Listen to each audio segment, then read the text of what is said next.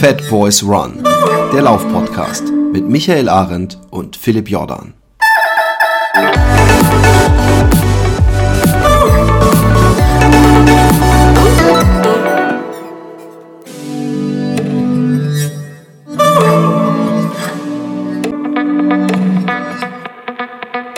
Einen wunderschönen guten Abend, Mittag, Morgen, wo auch immer und wann auch immer ihr gerade seid. Es ist äh, regnerisch während ich aus meinem Fenster gucke und hoffe, dass die beiden Gäste von heute mir ein wenig äh, äh, Dürre, Trockenheit, Sonne und Wüstensand äh, in verbaler Form mitbringen können. Herzlich willkommen, Raphael Fuchsgruber und Tanja Schöneborn. Doch? Entschuldigung, stimmt der Nachname? Habe ich den richtig ausgesprochen? Fast Schönenborn. Schönenborn, guck. Es war auch aus, aus der hohlen Hand, äh, aka äh, auswendig und äh, ich bitte um Verzeihung. Ähm, wie geht's euch?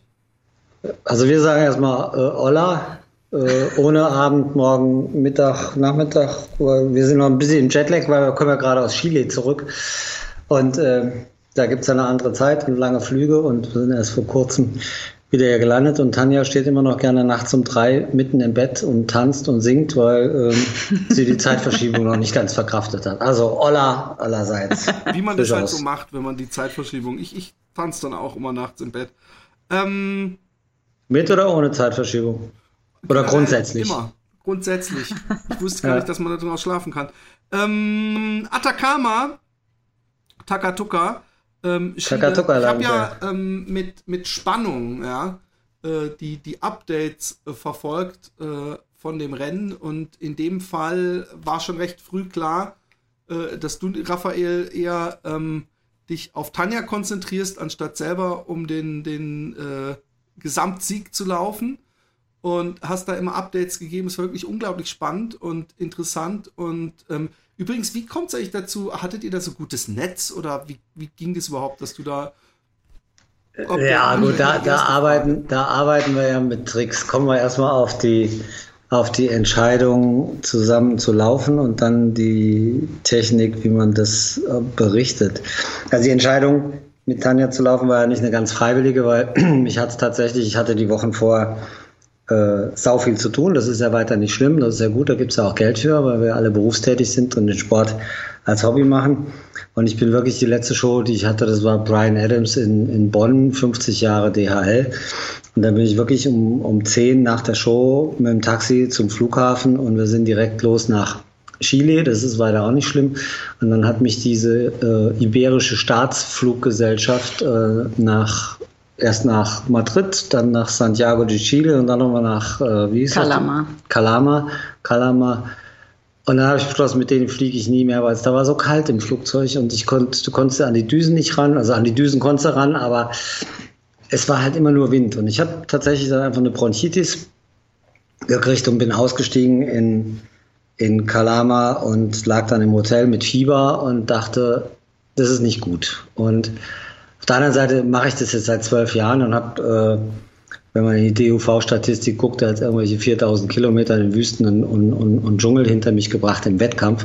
Und es war nie irgendwas gewesen. Insofern habe ich das akzeptiert und habe gesagt, okay, du hast jetzt zwölf Jahre lang echt Schwein gehabt, dass du nie verletzt an den Start gegangen bist oder nie mit Erkältung oder mit, mit Durchfall oder was es alles gibt, aus dem Rennen raus musstest oder nicht starten konntest, aber trotzdem war ich busy beleidigt dann ging das mit dem Fieber gerade so aus, dass ich bis zum Start im Hochgebirge bei 3400 Metern dann gerade so wieder fieberfrei war. Ich war da mit den, mit den Ärzten vom Veranstalter äh, vier amerikanische Ärzte, die sich auskennen. Zwei davon haben dasselbe, das Rennen auch schon selber gelaufen.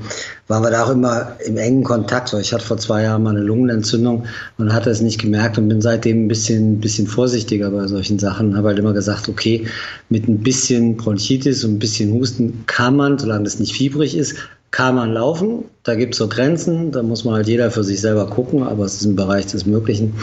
Und dann habe ich mal angefangen und dann habe ich am ersten Tag aber gemerkt, Alter, das, das wird jetzt nichts. Das wird dir keinen Spaß machen, weil ich will nicht wirklich krank werden. Aber wenn du Fieber und, hattest, ist es dann nicht eigentlich schon fast fahrlässig oder hattest du nicht Angst? Also ne, zu dem Zeitpunkt, ja, da können jetzt ganz viele mitphilosophieren und ich weiß, ich kriege dann nachher wieder irgendwelche Einträge bei Fatboys ran oder Facebook, äh, wie kann man sowas machen.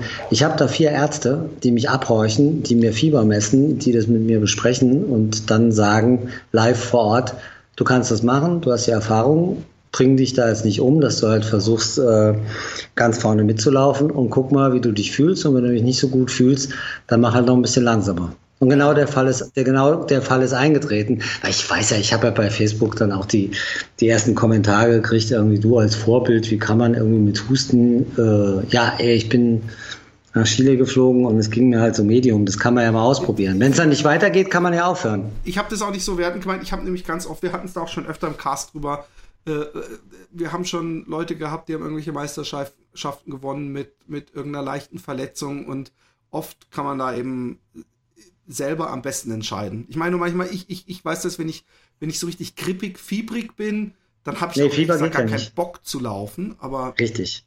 Nee, aber bei Fieber, bei Fieber geht's ja auch nicht. Das Fieber, das Fieber war weg.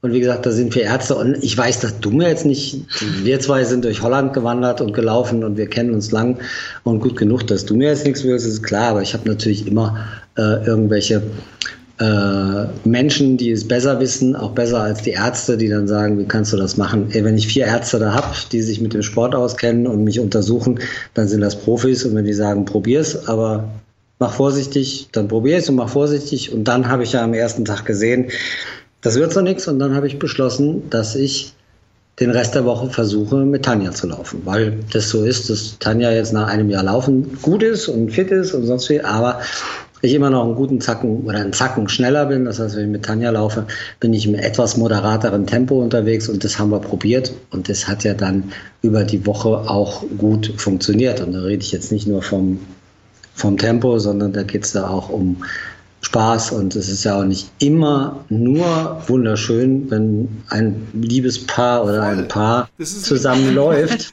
meine, meine Frage, wenn ich mit meiner Frau Oh ja, ey, oh, geiles Thema. Thema. Pass auf, nein, aber wirklich, pass auf. Meine Frau ähm, ähm, ist nicht die größte Lauffreundin, sag ich mal. Aber sie, sie hat immer Phasen, wo sie dann läuft und noch sagt, das Laufen tut mir gut. Aber eigentlich finde ich es keinen geilen Sport. Und ich bin laufbegeistert und dann ist, kommt es öfter mal zu der Situation, dass ich denke, sie motivieren zu müssen, was einen kontraproduktiven Effekt hat. Dass wenn ich dann sage, guck mal, ist doch jetzt voll schön und so, dass dann irgendwann so, ey, jetzt nerv nicht und so. Und Tanja, hattest du das jemals, dass du dachtest, jetzt halt die Fresse, äh, ich, ich will laufen, du, äh, was weiß ich was. Meinst du jetzt bei dem Lauf oder grundsätzlich? Du kannst gerne, du kannst, kannst, wir haben Zeit. Gut. okay, ich bin raus. Also es ist tatsächlich äh, ein, ein immer wiederkehrendes Thema bei uns. Ähm, wir nehmen uns wirklich ganz oft vor, wir möchten gemeinsam laufen und äh, machen uns dann fertig, geben uns einen Kurs, laufen los und innerhalb von kürzester Zeit, manchmal nach 500 Metern, eskaliert es so vollkommen, dass wir dann getrennte Wege gehen müssen. Also was, was sind die, die Punkte? Also ist es, dass, dass ihr euch auf kein gemeinsames Tempo einigen könnt? Oder? Nee. Nee, überhaupt nicht. Also wir haben natürlich so ein bisschen so eine Zusammenarbeit in mehreren Anführungsstrichen, weil klar, ich mache das jetzt schon ganz lange und habe einen Erfahrungs- und Wissensvorsprung. Tanja ist da neu, das haben wir natürlich schon so ein bisschen das, das Thema Coach und, und, und Sportler. Was ein ganz schwieriges ist. Also ich habe, wir haben auch noch ein paar Pferde und ich weiß, bei Reitersleuten ist es ganz klar, Ehepaare dürfen sich nicht gegenseitig Reitunterricht geben, weil das ist das Ende der Beziehung, das führt zwangsläufig zu einer Scheidung. Jetzt ist es im Reitsport natürlich ein bisschen schwieriger, weil da ist noch ein Tier, da gibt's Haltungsnoten, da gibt's Noten für Kunst und Aussehen und was weiß ich was. Im Sport ist es ja ein bisschen leichter, weil da gibt es halt eine Geschwindigkeit und da gibt es eine Streckenlänge. Die Parameter sind besser zu greifen. Trotzdem ist es ein ganz, ganz schwieriges Ding, aber was uns passiert, wir geraten ja nicht darüber aneinander, dass ich sage, du musst die Arme höher halten oder dein Schritt muss länger werden oder dann, du musst mit niedrigerem Puls laufen. Da war, da habe ich früher immer gesagt, da ist Tanja super, die lässt sich gut trainieren, weil sie wirklich zuhört und das adaptiert, was man ihr sagt. Wo wir aneinander geraten, wir wissen es manchmal gar nicht, weil wir nach Hause kommen und einfach nur stinkig aufeinander sind Anlass, Ursache war relativ nichtig, ist dann aber weiter eskaliert. Aber was ist es denn? Ist es irgendwie zu viel Adrenalin? Sind es die Endorphine? Ich habe in der Atacama eine äh, ne, ne Nacht, einer, einer unserer Little Desert Runners Club Mitglieder, der hatte eine Nacht, da ging es ihm nicht so gut emotional und da sind wir halt nachts spazieren gegangen. Und er hat mir, und erzählt er natürlich alles Mögliche, jetzt nicht nur über emotionale Probleme, sondern was so im Leben stattfindet, was es gibt. Und er hat erzählt, dass er mit seiner Frau ab und zu laufen geht und dass das jedes Mal eskaliert, wenn die laufen gehen, dass die dann nachher im Streit äh, nach Hause kommen oder getrennte Wege gehen oder der eine sagt, ich drehe mich jetzt um, ich gehe einen anderen Weg, ja, dann geh doch und so. Der hat das auch alles richtig vorgespielt. Und das hat mich wirklich an uns erinnert. Wir haben einmal so ein so einen Lauf am Samstag gehabt, der in die Hose ging, wo ich dann abgehauen bin und, und weil wir uns gestritten haben, dann bin ich vorgelaufen, Tanja hinterher, konnte das Tempo nicht ganz halten, dann hat sie mich angerufen und hat gesagt, bleib stehen, du Idiot. Dann habe ich gesagt, wieso? Ja, wenn mir jetzt was passiert, dann liege ich alleine hier. Dann habe ich gesagt, lauf halt schneller oder die letzten drei Kilometer, die schaffst du jetzt auch noch so, also so freundlich wie ich bin, ne? Philipp kennt mich ja. Und äh, am nächsten Morgen haben wir auf dem Hof gestanden und haben gesagt, wir wollen das nicht, was uns gestern passiert ist, das wollen wir nicht mehr. Und haben uns wirklich gegenübergestanden, haben uns bei uns am Hof an den Händen genommen, haben gesagt, das ist unser gemeinsames Hobby. Diese, diese Reisen, diese Wettkämpfe sind ein gemeinsames Abenteuer, sind, sind Ziele, ist Urlaub, wie auch immer. Lass es uns heute anders machen. Wir machen das, was uns gestern passiert ist, das machen wir nicht an die Hände genommen, sind losgelaufen. Wir wohnen in Niederhalberg. Ein Kilometer weiter ist Oberhalberg. Da fängt der Wald an. Und ey, wir waren 300, 300 Meter im Wald drin. Da haben wir uns gegenüber gestanden und haben uns angeschrien. Kein Aber Mensch weiß mehr warum, obwohl wir uns vorher was anderes vorgenommen haben. Das, das kennt man. man. Es ist ja nicht selten, dass man generell in einer Beziehung äh, sich versöhnt und, und sich gelobt, nie mehr zu streiten. Ähm, aber ist es sind ich meine, das, das, ich kann es jetzt noch gar nicht festmachen. Bei mir ist es immer, dass ich so probiere zu motivieren oder dass es, dass es äh, Pace-Unstimmigkeiten äh, gibt oder über die Distanz. Ist es bei euch nonverbal? Nee, es gibt, nee, nee, also Sport ist nicht das Thema. Manchmal ist es das Thema äh, Befindlichkeiten. Also wenn, wenn Tanja hingeht und sagt, ich traue mich gespannt. Ja, ich traue mir irgendwas nicht zu oder, oder ich werde da hinfahren und werde meine Ziele nicht erreichen können und so, wo ich sage, ich verstehe die Angst zu scheitern oder ich verstehe den Anspruch, den man hat. Der ist manchmal hoch, also gerade bei jungen Sportlern ist er manchmal ein bisschen höher, weil die, die, die, die Einschätzung und die Erfahrung, die, die andere Sportler über 10 oder 20 Jahre haben, noch nicht so groß sind und auch der Ehrgeiz noch ein anderer ist. Wo ich dann aber sage, wieso? Jetzt lass uns doch erstmal hingehen und man wird sehen, was rauskommt. Und wenn irgendwelche Mädels schneller laufen als du, dann liegt es ja nicht an dir. Dann können die halt schneller laufen. Also macht dir doch nicht so einen Kopf. Aber das ist ja immer so, wenn du deinen ersten Vortrag beim Abitur hältst, in der Schule oder bei der Führerscheinprüfung oder was es gibt, die Aufregung ist da, weil man noch nicht die Erfahrung hat. Und wenn man seinen, seinen fünften Vortrag oder seinen zehnten Vortrag hält, dann geht man das schon ruhiger an. Und da versuche ich sie halt manchmal in ihrer, Tanja ist halt wirklich eine unheimlich emotionale Frau mit wahnsinnig viel Energie. Und das geht halt nicht immer nur in die Richtung, das Leben ist schön und ich bin positiv, weil Emotionalität kannst du ja nicht be beschränken auf eine Richtung, sondern es geht in anderen Bereichen, wo man sich Sorgen macht oder Angst hat oder auch mal schlecht draufkommt, geht es natürlich genauso emotional mit, mit viel Energie dann in eine andere Richtung. Und da versuche ich sie manchmal zu bremsen und dann, dann sagt sie, ja, du jetzt wieder mit deiner Erfahrung oder ja, du mit deiner du Gockel oder was, was man sich dann halt so in Beziehungen und außerhalb von Beziehungen anhört. Ähm, Tanja. Ups. Ja. Jetzt muss ich natürlich auch deine Seite hören. Der Leidtragende. Jetzt wüsste ich, dass wir jetzt so ein, so ein hier Hosen runter. Das Therapiegespräch ja. mit Philipp Jordan. Heute live aus Willkommen dem Podcast bei Domian. Ähm, Willkommen bei Domi. Oh, stark. Hm. Mal gucken, wo es noch hinführt. Ähm, der Leidtragende ist eigentlich der Hund, der Arme, weil Olla, irgendwann trennen wir uns ja immer. Der eine läuft links, der andere rechts. Genau. Und das ist immer, das ist immer ganz dramatisch. In Kreuzung, shit. Ja, genau. Und das ist immer so dramatisch, dass ich versuche dann wirklich oft einfach einzulenken und laufe dann hinter Raphael doch her, damit der Arme Hund nicht in diese blöde Situation kommt.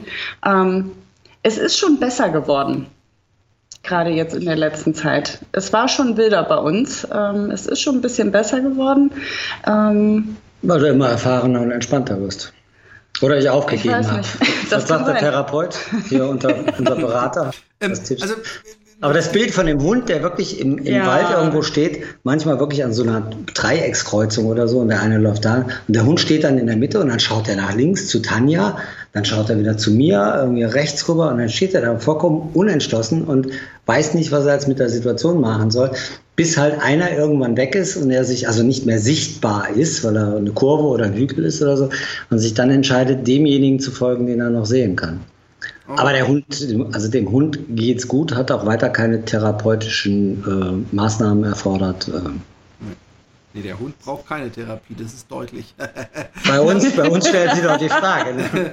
Ähm, okay, und uns auf gehen, wir mal, gehen wir mal in die Atacama-Wüste. Da hattest äh, Tanja, du jetzt ähm, den, den Raphael an der Seite und bei allen Befindlichkeiten und Nervereien ist es doch wahrscheinlich Gold wert, ähm, in dem Fall äh, als äh, äh, liebsten so einen erfahrenen Läufer zu haben? Wie, wie, wie, wa, was war die größte Hilfe in, in der Hinsicht? Was würdest du sagen, dafür bin ich so dankbar, dass ich den Raphael an der Seite hatte? Psychologisches, ist es Expertise bezüglich, äh, gehst nicht zu schnell an heute oder ich, mm. interessiert mich. Kannst du das so einordnen? Also es ist auf jeden Fall, ich glaube, das Wichtigste für mich ist das Gefühl, dass ich da nicht alleine bin, dass ähm, er immer ein Auge auf mich hat. Also es ist jetzt nicht so gewesen, dass wir die ganze Zeit Hand in Hand äh, durch das Rennen liefen. Ähm, das war Wobei jetzt immer, wenn man Fotografen ja, gesehen haben, ganz schnell an die Hände genommen. es gibt jetzt nur ein paar Bilder, wo wir Hand in Hand laufen. Ist auch bescheuert. ja, stimmt. Stimmt.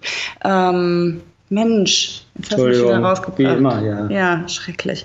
Ähm, was wollte ich denn jetzt erzählen? Ach so, äh, anders wie letztes Jahr in der Mongolei bin ich äh, viel vor Raphael gelaufen und er hinter mir her, weil ich, was ich überhaupt nicht leiden kann, ist, wenn er vor mir läuft. Keine Ahnung warum.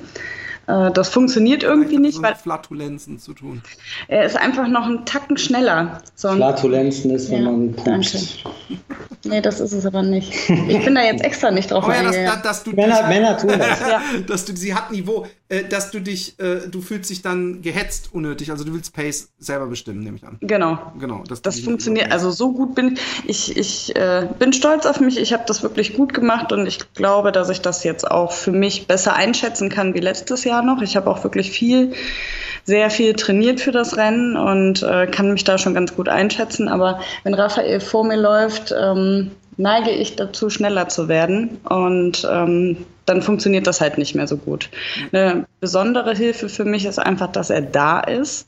Wenn irgendwas mal ist, wenn ich Fragen habe, dass ich immer ne, mich nur rumdrehen brauche, ein Zeichen geben brauche.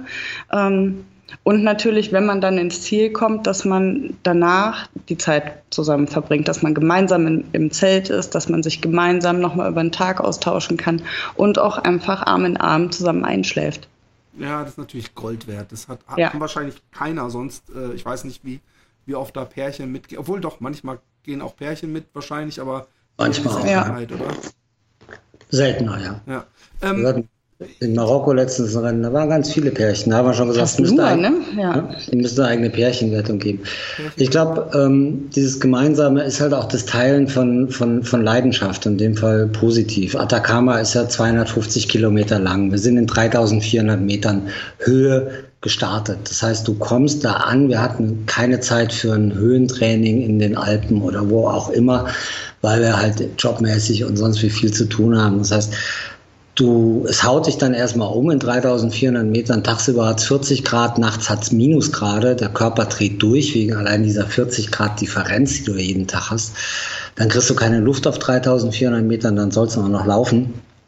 Und in dem Moment, wo du jemanden an der Hand hast, bildlich oder gedanklich, dem es genauso dreckig geht, mit dem du dich dann austauschen kannst, dann ist das halt wirklich so diese Nummer geteiltes Leid, das ist halbes Leid. Das, das macht dich gegenseitig stark. Du hast deswegen keine stärkeren Beine, aber du hast jemanden an der Hand, der sagt, ey komm, wir schaffen das, mir geht's jetzt gerade auch nicht so super. Ich habe auch das Gefühl, ich komme hier nicht von der Stelle oder ich friere mir nachts den Arsch ab im Schlafsack.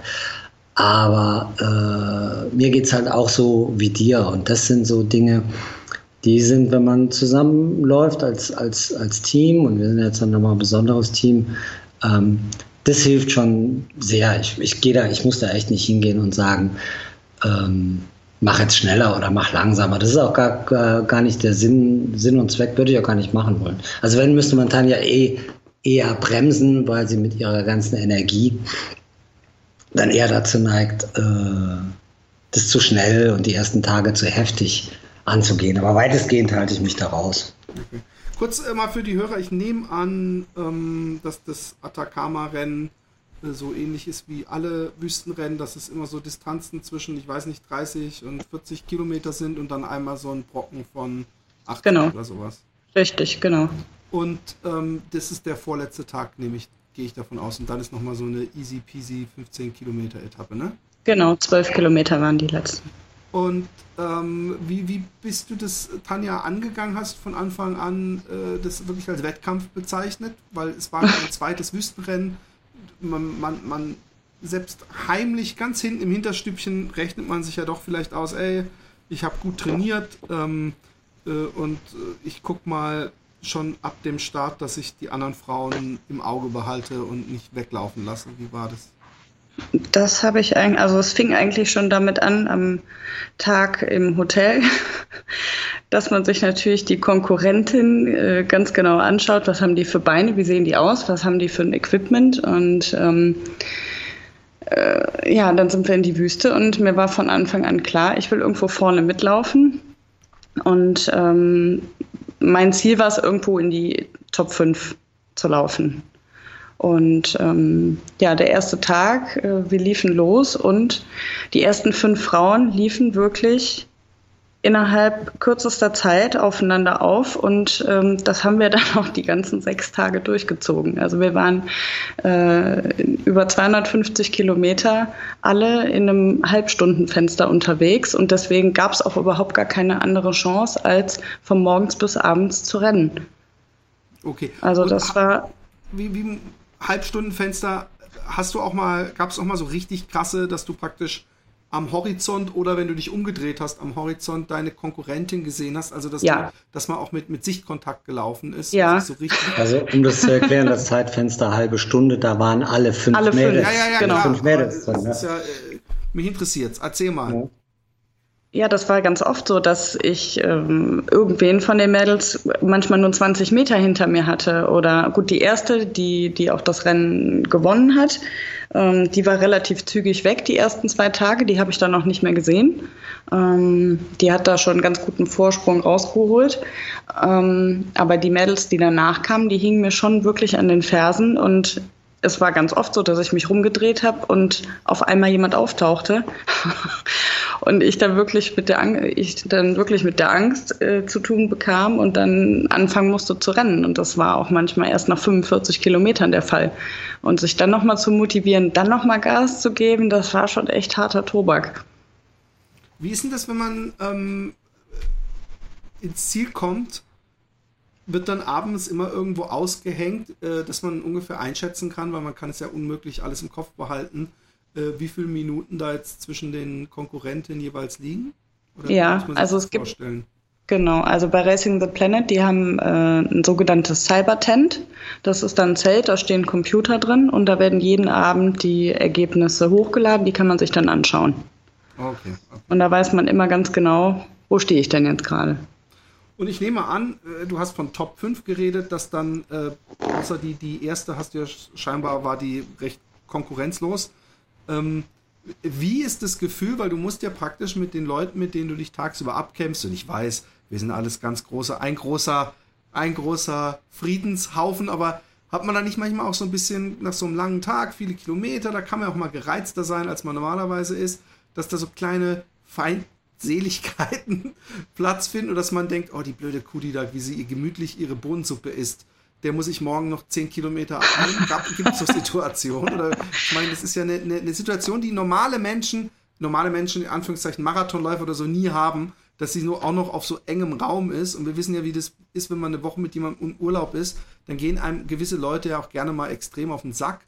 Und ähm, da bist du aber mit deinen Konkurrenten dann in so einem Camp eingepfercht.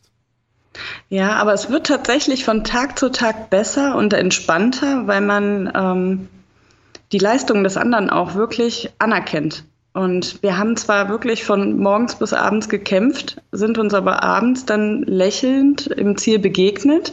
Und gerade ähm, beim Zieleinlauf, dann am letzten Tag, ähm, sind wir uns alle fünf in die Arme gefallen und ähm, ja, haben jetzt auch Kontakt über Facebook und äh, sind jetzt Freundinnen. Schön. Und das ist wirklich großartig, weil das Ganze wirklich im absoluten Konkurrenzkampf begonnen hat und jetzt so schön geendet ist. Also das, das Lächeln, die, die ersten zwei Tage, das war doch noch so ein anderes Lächeln als dann am Ende. Ja. Man hat immer so das Gefühl, vielleicht hat doch eins der Mädels zur Sicherheit noch ein Messer in der Tasche oder so. Ach komm, so schlimm war es nicht. Nee, aber das war schon ein harter Konkurrenz. Es war ein beinhartes Rennen, weil die so dicht beieinander waren. Das war ja auch für die ganze Berichterstattung bei den Männern. Der Jovika hat dann am Ende irgendwie zwei oder drei Stunden Vorsprung gewonnen und die waren, waren bei den Männern ziemlich schnell klar was die Plätze 1, 2, 3 anbetrifft. Und bei den Mädels hat sich das Ranking ja wirklich erst über die lange Etappe, mhm. 80 Kilometer am Schluss, äh, entschieden. Am, am, vorletzten Tag, da die, die 47 Kilometer vorm, vorm langen Lauf, waren wir ja unterwegs und da war die, die Sarah aus, aus Irland, war lange nicht zu sehen. Das war die direkte Konkurrentin von Tanja. Und da haben wir halt gesagt, so, das ist entspannt, das können wir jetzt nach Hause laufen. Und dann kamen die in der Ferne an und da waren vielleicht noch drei Kilometer bis zum Ziel und in einem Kilometer Entfernung kam auf einmal Sarah an und ich habe gesagt, das schafft die auf drei Kilometer, das schafft die nicht. Und dann ist die mit einem Tempo da, hat die das aufgeholt, als wären wir wirklich beim 10 Kilometer Straßenlauf in Köln äh, Ports. Und ich habe gesagt, das gibt's nicht, die, die, kommt immer näher. Und Tanja, nee, die will ich jetzt nicht vorbeilassen, das will ich ihr jetzt einfach psychologisch nicht geben, dass sie mich heute überholt vor der langen Etappe. Ich habe immer gesagt, ey, bitte Schatz, bring dich jetzt nicht um. Dann hat die zwischendurch einen Puls von 180 und hat nur noch irgendwie davon gesprochen, dass sie gleich brechen muss und Schlimmeres. Und ich habe gesagt, ey, es bringt nichts, morgen ist die lange Etappe. Mach, dumme, mach dumme kurze Frage, weil ich, ich denke ein bisschen auch an unsere Zuhörer. Ähm, die, die Zeitabstände, die man sich erläuft, so startet man auch so oder ist der Start immer gemeinsam und man muss halt im Kopf behalten, scheiße, die, die jetzt da von hinten kommt, die, die, die kann ja auch zehn Minuten vor mir liegen in der Gesamtwertung. Das ist das, was ich mich frage. Oder wird so gestartet, wie man praktisch im Zeitklassement äh, ist? Nein, wir starten, wir, wir starten morgens alle gemeinsam und wenn man dann nach 40 oder 50 Kilometer ins Ziel kommt, wird die Zeit genommen. Die wird über die Woche addiert. Rein theoretisch kann dich jemand von hinten überholen auf einer Etappe, der trotzdem keine Chance für dich hat, weil er im Gesamtklassement eine Stunde hinter dir liegt. Aber unbedingt mal eine Etappe, Etappe gewinnen wollte. Sowas gibt es ja auch manchmal. Okay, ne? aber wie war es in dem Fall jetzt äh, äh mit dieser, äh, die da so angepasst ja. kam? Ja, die, das, die, war unglaublich schnell und die beiden haben sich wirklich umgebracht. Und Tanja war nach 47 Kilometern bei einem Rennen, das über eine Woche geht, beim 180er Puls, war die dann nachher 20 Meter vor der Sarah im Ziel und ist fast hingefallen und die Sarah auch. Und beide waren vollkommen am Ende, was jetzt bei einem, bei einem Langstreckenlauf oder Ultralauf über eine Woche nicht so der Fall ist, weil man in der Regel halt versucht, in, einem, in einer Range zu laufen, die dem Körper noch gut tut, wo man sich nicht total verausgabt. Aber Tanja wollte sie nicht vorbeilassen, Sarah wollte unbedingt die Etappe gewinnen.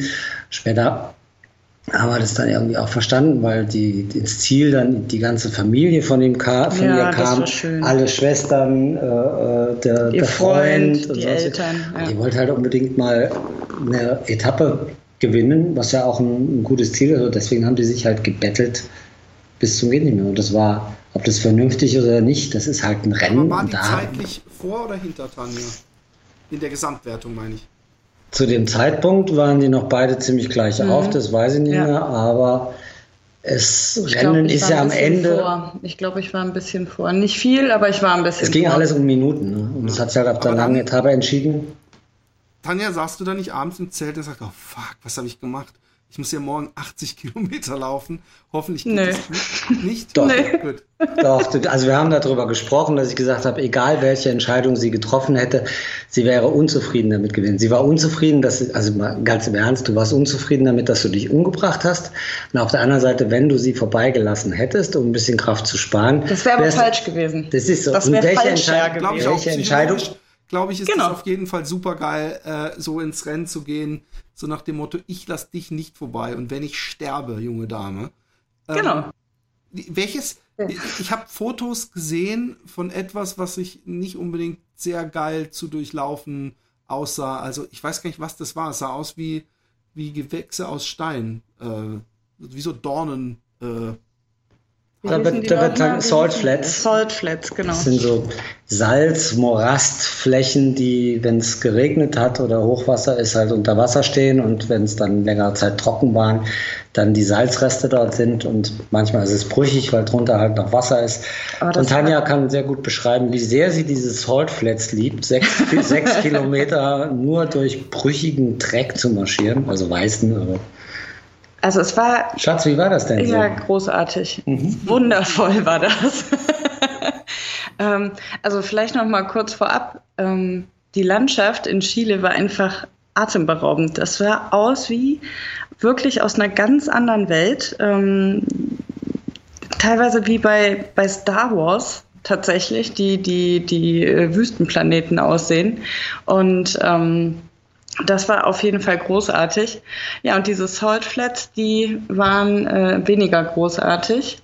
Wir sind irgendwann bei einer, ähm, ich glaube nach 20 Kilometern oder sowas, kamen wir an einen Checkpoint und haben dort eine Cola überreicht bekommen. Und ich habe mich noch gefragt, warum bekommen wir denn jetzt mitten in dem Rennen eine Cola? Ähm, schön, haben uns natürlich gefreut, haben ein Foto gemacht, getrunken und ähm, ja, eine halbe Stunde später wusste ich warum. Die wollten uns einfach ein bisschen fröhlich stimmen, weil dann wirklich ein sechs Kilometer langer, langes Feld kam von diesen Salt Flats, wie sie auch immer heißen.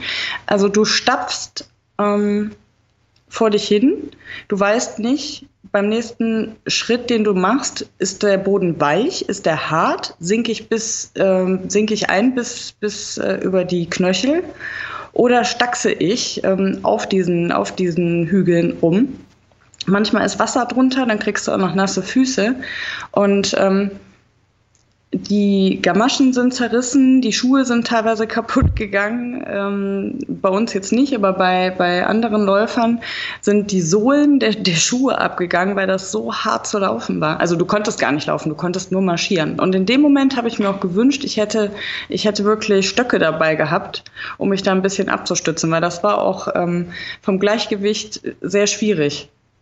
Und es war halt brüllend heiß. Wir hatten 40 Grad und ähm, ja, daher die Cola vorab.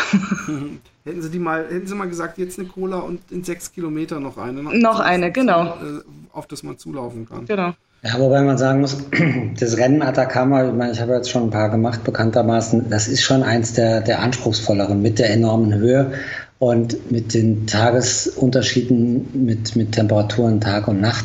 Aber es war auch landschaftlich echt der Oberhammer, weil, wie sie eben schon sagte, das sieht aus wie bei Star Wars. Da kenne ich mich jetzt in der, das war eine Triologie Star Wars, ne? Oder wie? Sie sind momentan bei Teil 9.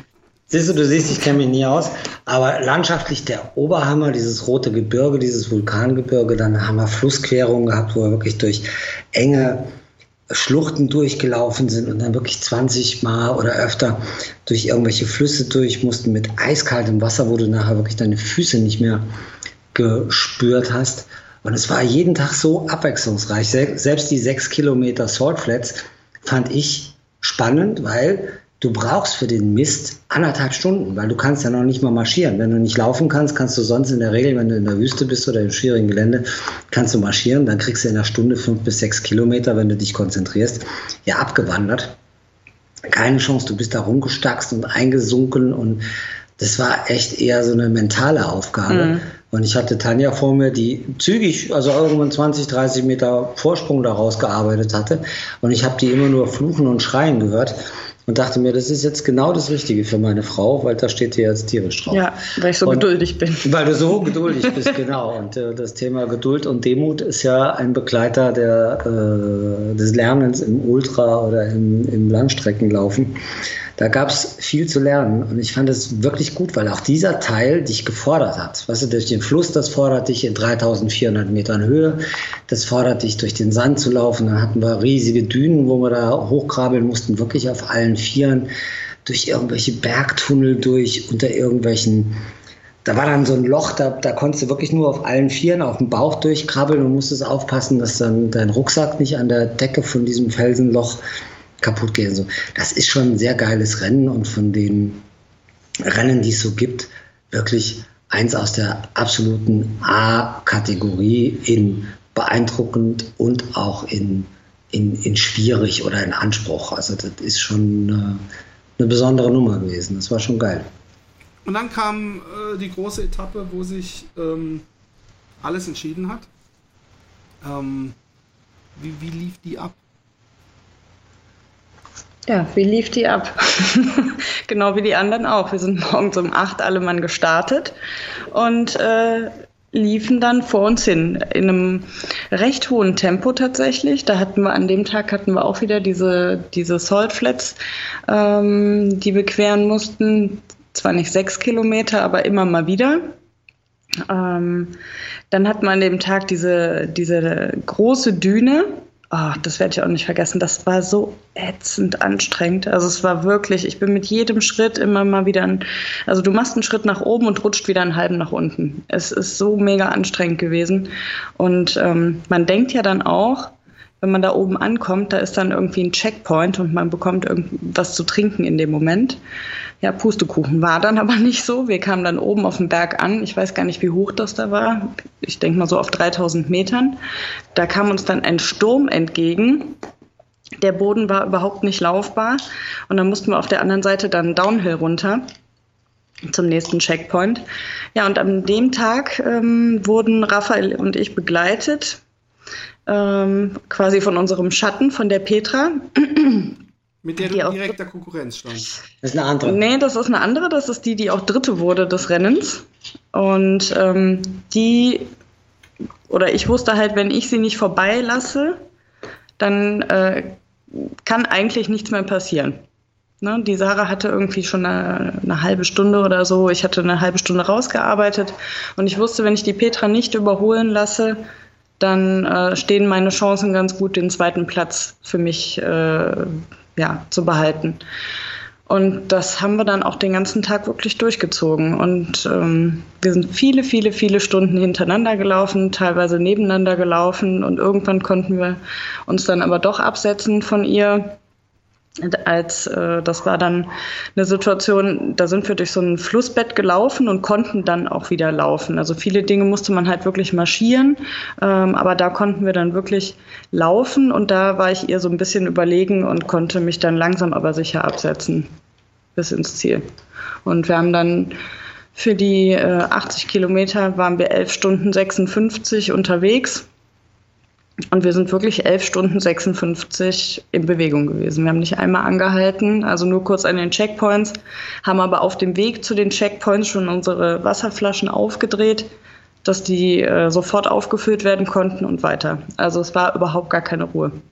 Heavy das war shit. schon irre. Und dann am nächsten Tag auf den, hattest du nicht Angst, wenn ich es euch so hart gegeben habe, dass dann auf den letzten 15 oder was es waren Kilometern das ein, ein extremes Straßenrennen wird? Nach den 80 Kilometern hast du erstmal einen Ruhetag. Ah ja. Das ist ganz schön. Den brauchst du dann auch, weil äh, wir waren jetzt nach knapp zwölf Stunden drin. Es gibt aber auch viele Läufer, die für mich auch wirklich die, die wahren Helden sind, ähm, die erst nach 23 oder 24 Stunden ins Ziel kommen, die das Ganze nämlich komplett durchmarschieren. Und ähm, da war eine junge Frau, ich glaube aus Japan, die kam dann am nächsten Morgen erst irgendwann nach 25 Stunden ins Ziel und von den Menschen kannst du natürlich nicht verlangen, direkt wieder loszulaufen. Und deswegen gibt es halt einen Ruhetag, wo dann alle nur in den Ecken liegen und essen. wäre jetzt meine nächste Frage gewesen. Was macht man den ganzen Tag? Essen. Wird man da auch bespaßt? So viel wie es geht. Nee. gar nicht. Aber da, also ich hätte da auch gar keine Lust zu. Ähm, man unterhält sich natürlich mit den anderen Läufern. Wie, ne, wie war dein Tag? Wie ist es bei dir gewesen? Und was für Erfahrungen hast du gemacht? Hast du das gesehen? Hast du dies gesehen? Was machen die Füße? Ähm, aber ansonsten ist man auch froh, wenn man einfach mal die Augen zumachen kann und schlafen kann. Und dann kam der letzte Tag, äh, wie viele Kilometer waren es? 15, nehme ich an, oder sowas? 10? 12. 12. Ähm, äh, war das dann, äh, hat man sich dann, ich meine, man guckt sich dann ja an, wie groß sind die Zeitunterschiede. Zur, zur, bei dir nach vorne hast du gemeint, hat es keinen Sinn, aber nach hinten, wie, wie groß war dein Vorsprung auf die dritte? Zwölf Minuten die man ja auf 10 Kilometer, auf 12 Kilometern rein theoretisch reinlaufen kann. Richtig. Also da war auch kein Nein. gemütliches. Nein, weil das sind ja, das sind ja gleichwertige Läuferinnen. Also es ist ja, ja nicht so, dass da ein, ein guter Läufer ist und ein schlechter Läufer, sondern die sind ja beide in der, das sind beides Mädels, ich kann das ein bisschen einschätzen, das sind beide, beides Mädels, die, die 10 Kilometer um die 40 Minuten rumlaufen können und da die gleich gut sind, läuft die eine nicht die 10 Kilometer in 40 Minuten und die andere in 52. Das ist einfach ein zu großer Unterschied. Das gibt es in einem Wettbewerb natürlich schon, dass einer ganz schnell ist und einer ist ganz langsam, weil die halt unterschiedliche Talente und Trainingszustände haben. Aber die beiden Mädels haben, waren ja die ganze Woche gleichwertig. Wenn du 37 Stunden unterwegs bist, und der, der zeitliche Unterschied sind dann zwölf Minuten, dann kannst du davon ausgehen, die beiden. Aber, aber natürlich trotzdem so, Theoretisch. wahrscheinlich so ein bisschen im Hintergrund denkt, oh scheiße, scheiße, hoffentlich knicke ich nicht um oder irgend so ein Kack. Tanja der ist Philipp natürlich versteht zu, mich. Der ja, Philipp versteht Tanja mich. Ist Mir natürlich genauso. Ja, Tanja ist natürlich zur Sicherheit gerannt. Was ich auch gemacht was, hätte. Was das Zeug hält, schadet ja auch nichts. Äh, ist man ja auch schneller beim Bier im Ziel und bei der Pizza. Äh, aber das war halt nicht aufzuholen. Und dann, ich, ich konnte ja an dem Tag noch meine, trotz Erkrankung und, und mit Tanja laufen konnte ich noch meine, meine Altersklasse AK 55 irgendwie klar machen, wenn ich an dem Tag nochmal richtig renne. Das heißt, ich bin morgens raus und habe dann Gas gegeben, um dem Nikola noch zwei Minuten abzu, abzunehmen und habe das klar gemacht. Bin dann im Ziel aber direkt umgedreht, bin zu Tanja zurückgelaufen auf den Kurs und habe sie dann halt gefragt, als sie kam, so, was willst du machen? Willst du jetzt irgendwie ins Ziel gehen oder willst du joggen oder willst du rennen? Das ist alles klar. Die Petra ist weit nach hinten nicht zu sehen, da kann jetzt nichts mehr passieren. Und da war es dann für sie auch gut, aber bis dahin ist er halt wirklich gerannt. Was, was, was das Dann sind wir ins Ziel äh, gejoggt und haben Pizza Faxen gegessen. gemacht und Bier getrunken. Also Sehr ich jetzt nicht, aber Tanja und Pizza und die obligatorische, unser Markenzeichen, nee, Markenzeichen nicht, aber die obligatorische finnische Zigarre, die kennst du ja. Genau. Im, im, im Ziel geraucht jetzt, ähm, also erstmal herzlichen Glückwunsch, Tanja. Dankeschön, vielen Dank. Die, die, die äh, natürlich sich aufdringende Frage ist, ähm, was ist das nächste Rennen und geht es dann direkt voll auf Nummer 1? Ähm, das wäre natürlich schön. Also ja. nee, das glaube ich nicht. Ja. Und was ist das nächste Rennen? Ähm, also wir werden sehr wahrscheinlich Anfang des Jahres nach äh, Mauretanien gehen. Das ist ein neues Rennen. Wir waren ja dieses Jahr in äh, Marokko. Where the fuck is Mauretanien? Sorry. Geile, ja, das geile muss, ja, das muss ne? Raphael erklären. Ich weiß auch nicht genau. Ja, das ist unterhalb von Marokko. Da gibt es an, an der Küste gibt's Westsahara. Das ist irgendwie so ein schwierig zu greifendes Land. Und daneben gibt es Mauretanien. Das kennt jetzt auch keiner. Und das Schöne daran ist, da gab es zumindest mal in der Zeit, in der ich laufe, noch nie ein Rennen. Das war auch sehr lange ein, ein schwieriges Gebiet mit vielen äh, militärischen Auseinandersetzungen und so. Und jetzt gibt es einen Veranstalter aus der Schweiz, mit dem wir auch in, in Marokko waren im Sommer. Äh, der macht da ein Rennen über 170 oder 190 Kilometer, hat den Kurs noch nicht vermessen. Und ich liebe es ja, irgendwo hinzukommen, wo noch nichts war, wo alles neu ist, wo, wo du Geschichten erzählen kannst, weil wenn du jetzt zum Marathon des Sable gehst, eine ehrenwerte, traditionsreiche Veranstaltung, aber da jetzt nochmal Geschichten drüber zu erzählen, nachdem es schon 48 Stück gibt, ähm, da ist jetzt Mauretanien interessanter und der Veranstalter ist ganz herzlich. Ähm, der hat ja diesen UTBB, den wir gemacht haben im, im Sommer. Den hat er ja äh, sehr, sehr schön gemacht, sehr familiär. Sehr viel Franzosen, aber die sprechen ja auch alle Englisch. Und wir waren echt, ich habe noch nie so viel gegessen auf dem Rennen wie bei denen. Es wurde immer gefeiert, es wurde immer gesungen und sehr, sehr viel gefuttert, was Tanja immer sehr entgegenkommt. Ja, ne? Man muss sich nicht selbst verpflegen. Nee, das war vor und nach dem Rennen. Das war ein Non-Stop-Rennen, über 130. Und, Hast gedacht, kommt gleich mit. Das, das wäre jetzt genau das Richtige für dich. Nee, davor und danach wurde, wie das bei Franzosen vielleicht üblich ist, immer sehr viel gut, gut gegessen. Und der hat jetzt ein Rennen, das heißt halt UTFS vor, vor Sagane, Fort Sagane. Finden wir irgendwo auf Facebook. Das ist ein schönes neues Format. Da wird einem auch ein bisschen das Gepäck hinterhergetragen. Man muss also nicht mit voller Belastung laufen.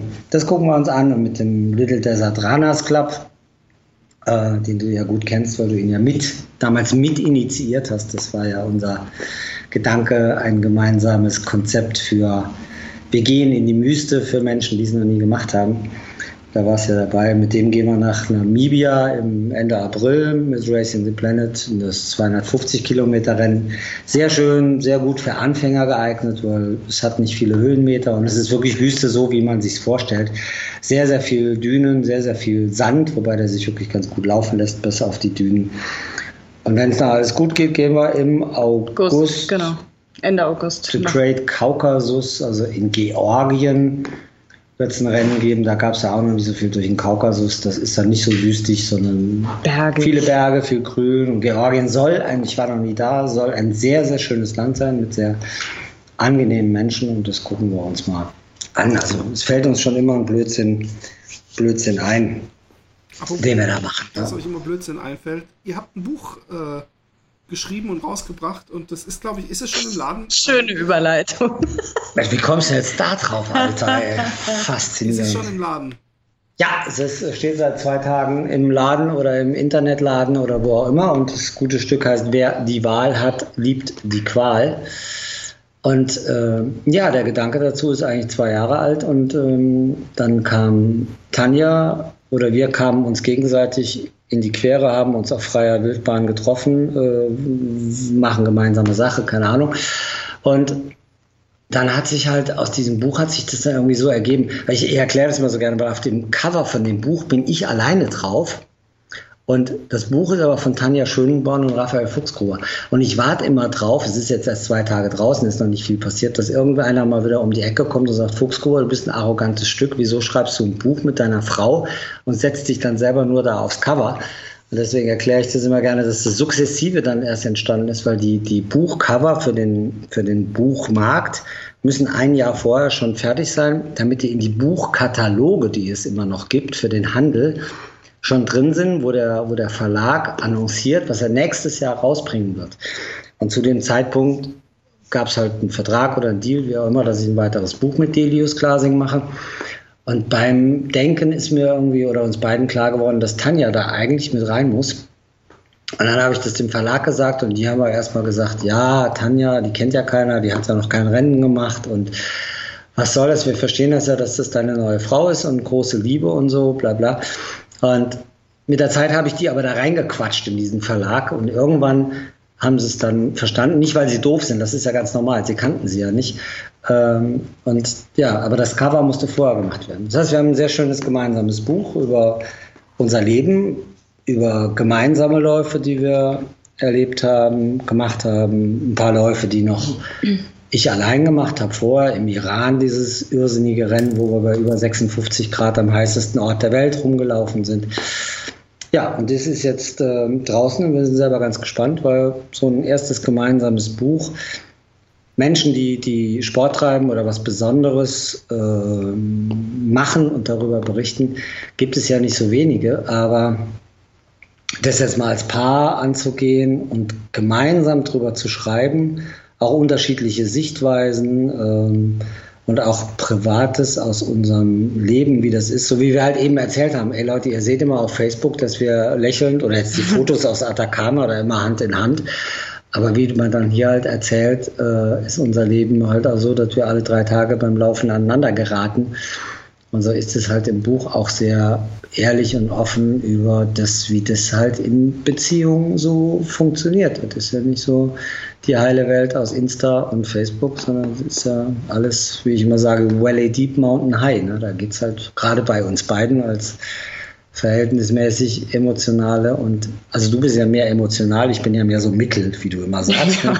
Schatz, wie geht's dir heute? Mittel. So mittel. Oh, das ist ja ganz gut. Ne? Bei mir geht's meistens mittel. ähm, aber die Emotionalität und das Energetische ist natürlich schon, da gibt's schon viel bei uns. Wie, wie schreibt man zusammen ein Buch? Also ist es dann so, dass äh, über verschiedene Sachen man dann einmal deine Sicht äh, lesen kann und dann ihre Sicht? Ist, ist es klar erkenntlich, wann wer äh, hinter der Schreibmaschine in Anführungszeichen saß? Oder also bisher haben es die, bisher, bisher haben's die Leute verstanden. Äh, es gab jetzt einen, der, der irgendwo eine Kritik geschrieben hat und gesagt hat, manchmal hat er sich vertan. Dann dachte, würde er meinen, ich, ich schreibe, aber dann war es Tanja. Das ist in jedem Kapitel aber von Anfang an äh, klar, wer da schreibt, weil der Artikel losgeht, zum Beispiel über Leid und Elend, wo Tanja dann schreibt, mir als Frau ist halt Folgendes passiert. Erkenntlicherweise bin ich keine Frau. Dann ergibt sich das. Beweise dafür liegen mir noch nicht vor. Kleiner nee. Scherz. Ja. Nein, nein, nein. Aber ich habe ja, ich habe ja manchmal nicht. Auch. Raphael, lass die Hose zu. Kleiner Scherz. Ähm, die, die. Wir machen doch Podcast. Ich kann doch ruhig die Hose aufmachen. Deswegen. Ähm, äh, interessant auf jeden Fall. Gibt's da, könntet ihr nicht noch wahrscheinlich ein Buch drüber schreiben über das Buch über die, die verschiedenen. Gab es nicht auch Streit beim Buchschreiben dann? Ist es nicht dann. Liegt es nicht? Okay. Nicht nur, mit, nicht nur den Kopf schütteln, man muss nee, sprechen. Ja, stimmt, man sieht mich ja nicht. Nee, überhaupt nicht. Cool. Gar nicht. Wie war es also wir für haben dich, da wirklich dein erstes Buch mitzuschreiben? Aufregend, total aufregend, weil ähm, also ich habe da super viel Herzblut reingesteckt und ähm, ich weiß ja, was ich empfunden habe bei, ich habe halt auch über, über zwei Läufe geschrieben, aber auch über wirklich ein tragisches Ereignis aus unserem Leben und ähm, ja, Gefühle zu beschreiben. Oder man weiß ja, wie, was man fühlt und man, man, man kennt sich ja am besten, aber das dann in Worte zu fassen, ist gar nicht so einfach gewesen und ähm, hat auch oftmals wirklich lange gedauert. Aber es hat aber auch großen Spaß gemacht, sich zum Beispiel die Rennen nochmal in Erinnerung zu rufen, weil man einfach wieder mittendrin war. Und ähm, ich bin total zufrieden mit dem Ergebnis. Das hat großen Spaß gemacht und ja, lies es. Ja, werde ich auf jeden Fall. ähm, aber es gab auch, es gab auch so Momente, die, die wirklich schwierig waren, weil es gab halt auch Themen, die sehr, sehr privat sind und wirklich mit, mit schweren Verlusten und mit schweren Niederlagen zu tun haben. Und da haben wir uns auch lange schwer mitgetan, ob man damit in die Öffentlichkeit geht. Und irgendwann haben wir gesagt, im, im Rahmen von so einem Buch, was 200 Seiten hat, und man sich erklärt und sich darstellt und die Leute einen so ein bisschen kennenlernen, kann man irgendwann auch mal, das kann man nicht in so einem 10-Minuten-Interview in einer, in einer TV-Sendung machen oder sowas. Ne?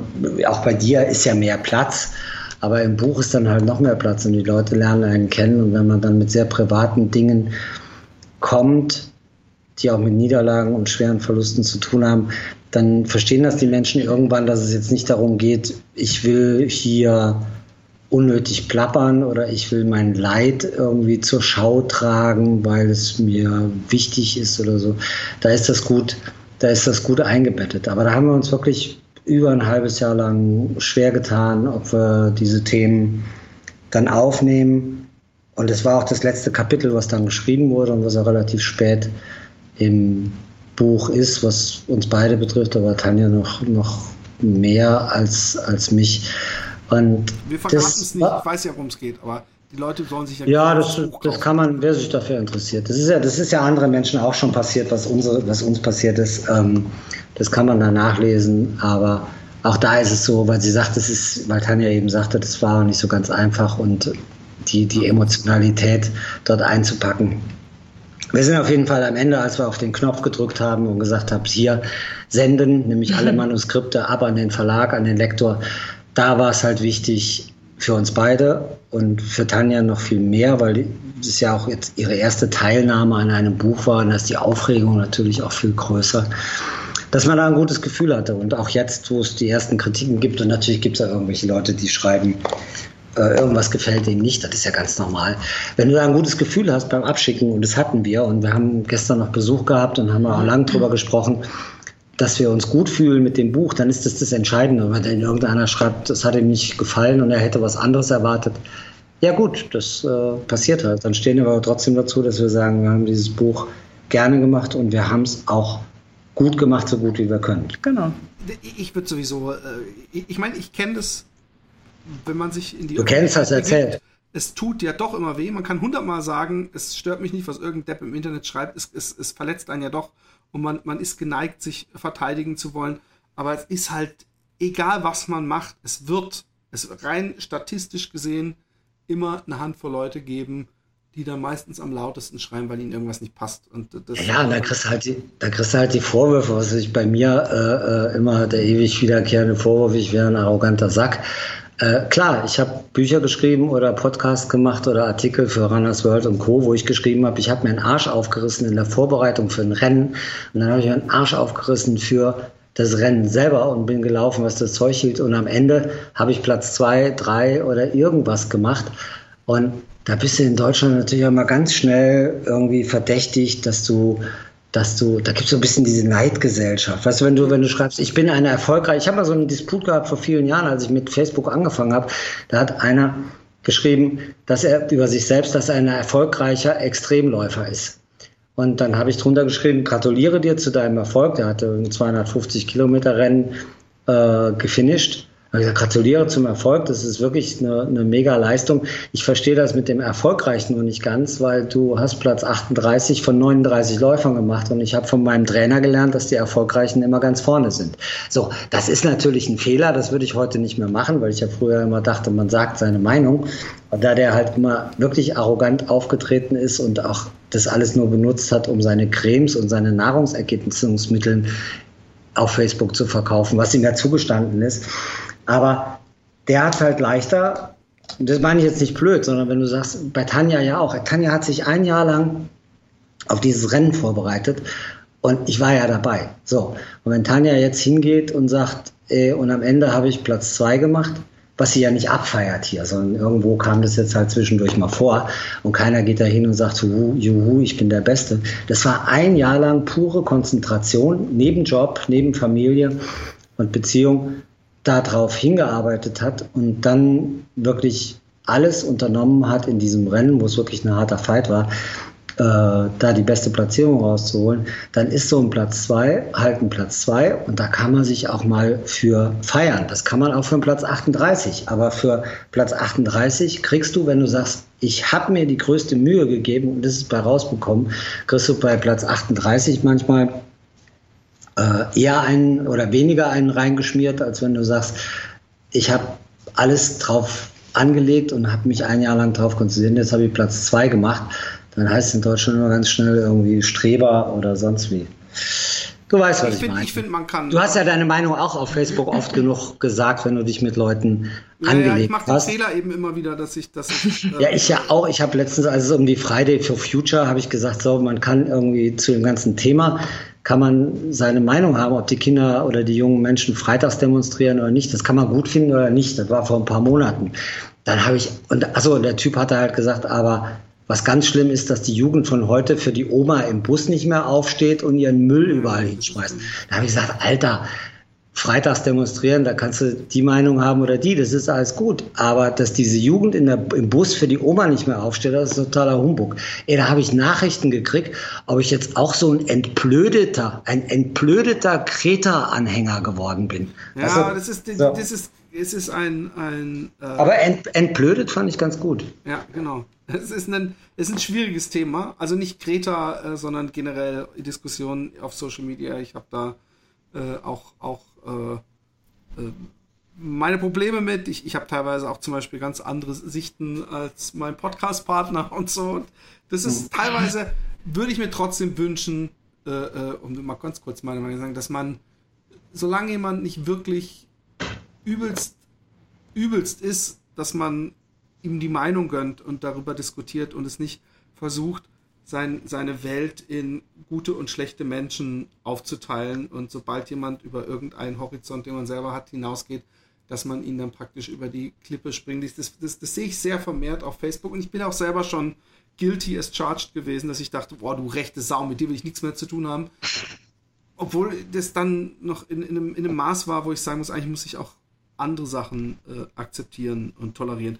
Ähm, noch eine Sache, bevor ich es vergesse. Ähm, wer jetzt denkt, wow, die Tanja, und das zu Recht denkt, das ist eine ganz schön krasse Läuferin, mit der würde ich ja selber gerne auch mal ein bisschen durch die Walachei äh, hüpfen oder bestenfalls sogar laufen. Äh, der kann das äh, machen. Nämlich, äh, es gibt, erzähl mal selber einfach dazu. Genau, es gibt, ähm, da freue ich mich auch sehr drüber. Ähm, gemeinsam mit einer Freundin, mit der Laura, werde ich nächstes Jahr im Oktober, Anfang Oktober, 2020 ein Mädelslaufcamp machen in Österreich, in Saalbach, ähm, über fünf Tage. So ein Einsteigercamp für Frauen. Und da, ja, da freue ich mich auch schon wahnsinnig drauf. Wir haben das noch gar nicht wirklich ähm, beworben, haben aber tatsächlich jetzt schon zehn feste Anmeldungen und ähm, ja, ich hoffe, es kommen noch ein paar mehr dazu. Wann ist Schluss? Bei 19 oder wo ist die? Wie viel könnt ihr mitnehmen? 20. 20. 20. Die Hälfte ist schon weg. Hälfte wir waren, ist weg, genau. Diesen Sommer waren wir ja, diesen Sommer waren wir da. Ich war da noch nie gewesen. Tanja hatte da ihr Spielberghaus. Das ist wirklich eine wunderschöne Hütte, ganz allein gelegen in den Bergen. Und wir waren mit, mit Mara äh, dann da gewesen und sind da gelaufen und, und, und gewandert und so. Das ist da echt schon sehr, sehr geil. Ja, ich darf ja ein paar Tage, ich bin zwar kein Mädel, aber ich darf dann, äh, ich darf wohl mal mit. Ach, also nicht zum Laufen, aber ich darf mit und du, bist, du, darfst dann in der Sauna so die, die, die Hitze zufächeln. Mit Sauna haben die tatsächlich auch. Guck mal. Bitte, ich, ja, ich, bin ja, ich, bin ja, ich bin ja Saunameister. so. Wir können, du, kommst, du kommst dann mit und wir machen ein bisschen Saunameister. So, so ein Aufguss äh, ist, ist, so eine gute Aufgusstechnik ist, ist Gold wert. Ähm, mhm. Hey, vielen Dank. Es war mir eine Freude. Gibt es noch irgendwas, was ich vergessen habe, vielleicht zu erwähnen? Ich mache was nächstes Mal. Genau. Nee, ich, ich weiß nicht, mir geht's gut. Ich, ich mache jetzt Abendessen, weil wir kriegen gleich Besuch. Was machst du noch? Äh, nichts groß. Ich gucke mit meinen Kindern wahrscheinlich heute noch einen Disney-Film. Das habe ich in dummerweise. Oh, ich auch. schön. Ich das auch. machen wir auch. Na, siehst du. Das ist doch perfekt. Dann, und äh, ähm, wenn du mal, wenn du mal laufen gehst, geh Atacama. Du bist ja auch großer Star Wars und, und sonstiger. Ja, ich habe auch, hab auch gedacht, das klang wirklich interessant. Und ganz ehrlich, ich bin ja gerade in so einer kleinen äh, äh, Laufkrise. Nicht, dass ich keinen Bock habe zu laufen, sondern dass ich gern laufen würde und, und, und gerade es mir schwerfällt, mich, mich so richtig zu quälen. Aber es hat mich sehr inspiriert wieder, dieses, dieses über, über so Grenzen zu gehen. Es ist, ist, dass ich beinahe geneigt bin, mich jetzt in diesen kalten Regen rauszutrauen. Mal gucken. Äh, äh, von daher äh, danke ich euch. Und danke dir. so an alle Hörer, die denken, hey, in diesem Little Desert Runners Club, da gibt es auch eine Facebook-Gruppe, da könnt ihr euch anmelden. Und dann steht euch der Raphael äh, mit Rat und Tat zur Seite. Nicht? Doch, die kann ja auch. Ja. Genau. Ihr habt jetzt auch einen weiblichen Ansprechpartner. In diesem Sinne, ich äh, danke euch und äh, bis zum nächsten Mal. Danke Cheerio, dir. Cheerio, bye bye. Tschüss. Oh.